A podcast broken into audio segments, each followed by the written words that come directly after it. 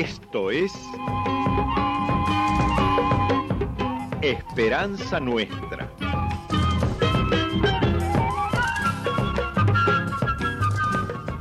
Un programa del Centro de Comunicación Nuestra Señora de Luján.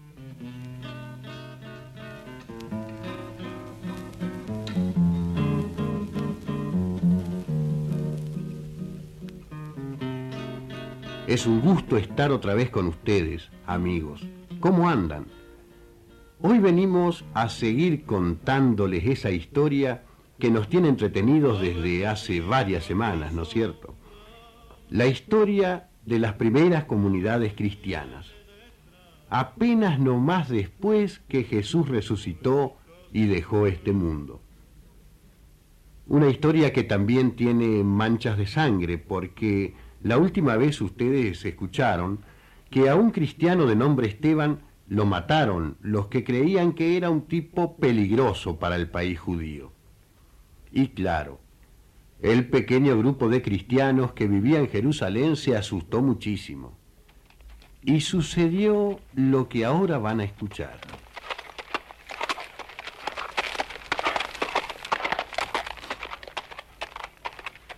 ¿Para dónde va, amigo? Para el sur. Lo veo muy acalorado. El sol está implacable. Pero estoy acostumbrado. Ah, ¿Viene de Jerusalén? Sí. Yo también. Quería conocer esa ciudad tan famosa. Usted no es judío. No, vengo de Etiopía, muy lejos de aquí. Ah. ¿Y le gustó Jerusalén? Sí. Me impresiona la fe religiosa de este pueblo. ¿Y qué hace allá en, eh, Etiopía? Soy uno de los ministros de la reina. Me ocupo de la administración del Tesoro Real. Ah, claro. Es un puesto importante. Eh, digamos que sí. Pero a mí me interesaba mucho conocer Jerusalén, tratar con los judíos, porque allá en el palacio la reina tiene unos pergaminos con partes del libro santo de ustedes, la Biblia. ¿Ves? Aquí tengo un rollo de pergamino donde está escrita una parte de la Biblia. Usted la conoce bien, ¿no es cierto? Sí, pero... Aquí hay una parte que estaba leyendo recién. Venga, venga, nos ponemos a la sombra, comemos algo, tomamos agua y a ver si usted me explica algo que no entiendo. Porque usted es judío, ¿no?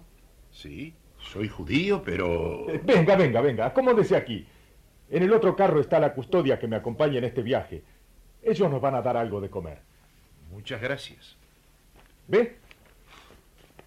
Aquí dice que seguramente usted lo sabe muy bien. Sí, yo conozco la Biblia, pero no sé leer, señor. Ah, ¿no? ¿Sabe qué pasa? Nosotros de chicos, para aprender a leer, nos hacen repetir la Biblia en coro, todos fuertes y al mismo tiempo. Y mientras repetimos vamos mirando el rollo que el rabino tiene puesto adelante, donde están las palabras que decimos. De tanto repetir, uno sabe que esas letras son lo que uno está diciendo. Yo siempre fui un poco duro para eso, pero la Biblia la sé bien. Ah, yo estaba leyendo un párrafo que dice, eh, lo llevaron como una oveja al matadero y él no abrió la boca. Le negaron la justicia y su vida fue arrancada de la tierra. ¿De quién está hablando aquí la Biblia? De Jesús de Nazaret, Señor. Jesús de Nazaret. Ah, nunca lo oí nombrar. Fue un hombre muy bueno, extraordinario. Yo lo conocí. Pero si viera cómo viven los que estuvieron con él.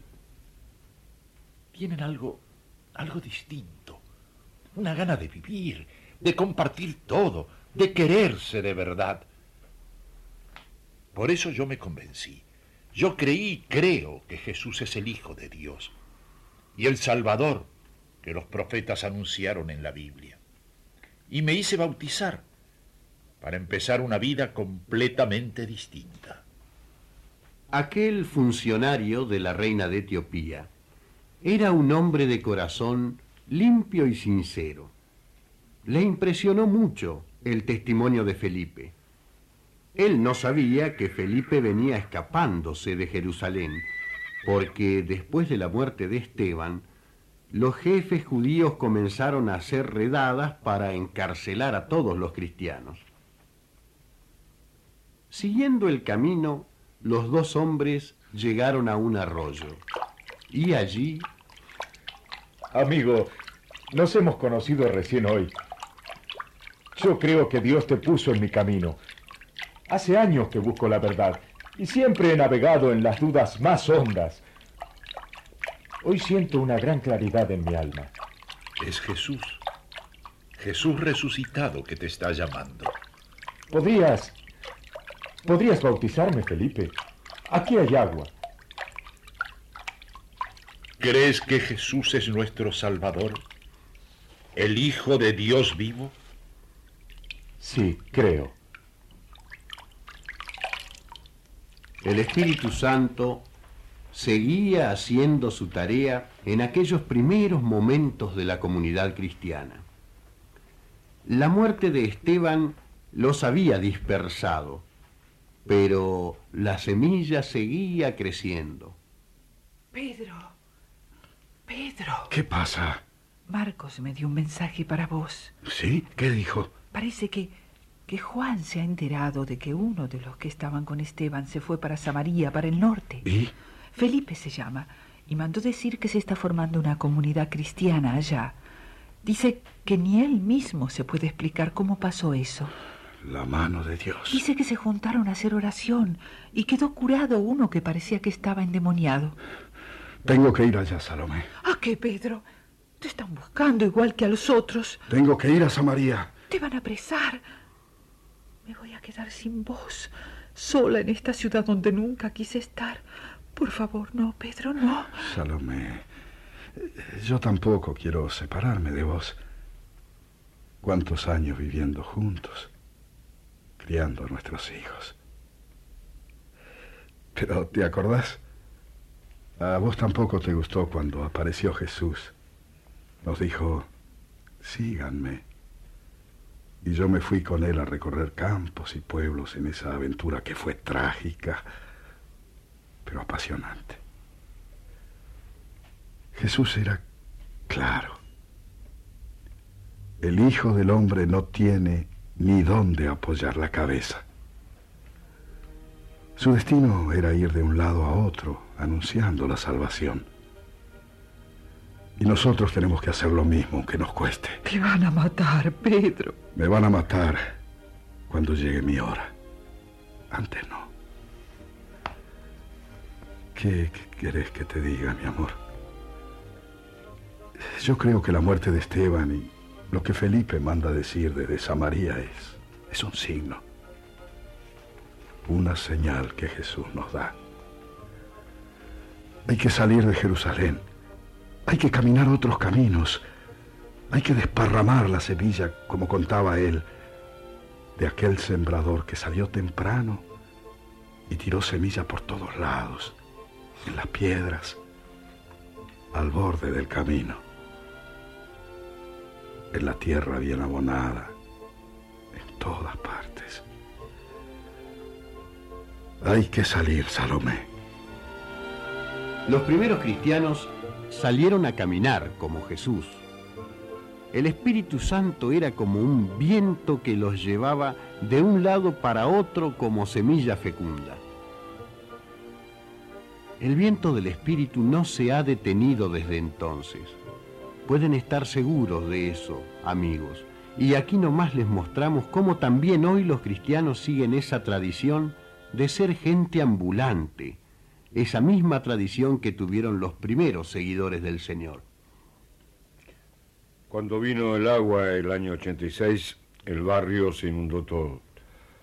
Toda la ciudad de Resistencia estaba inundada. Nos llevaron a un albergue Estábamos cada cual por su lado y un grupo de vecinos empezamos a pensar qué solución le podíamos dar a esto.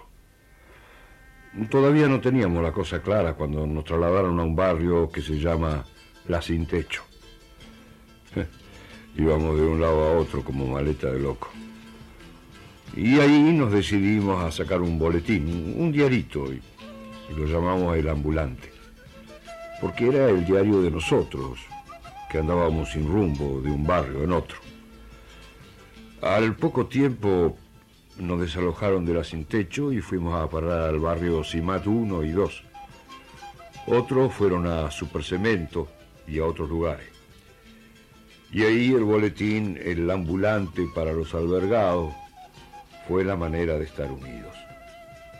Nos juntamos con Barrio Santa Rita, Villa Marins y Villanueva. Nadie tenía tierra ni vivienda. Empezamos a luchar y a hacer muchas gestiones. Y al final, en 1988, conseguimos tierras y vivienda. si no hubiera sido por el diarito ese, el ambulante. No hay caso, amigos. Hay que creer o reventar, porque el Espíritu de Jesús no descansa nunca, y por eso podemos tener esperanza.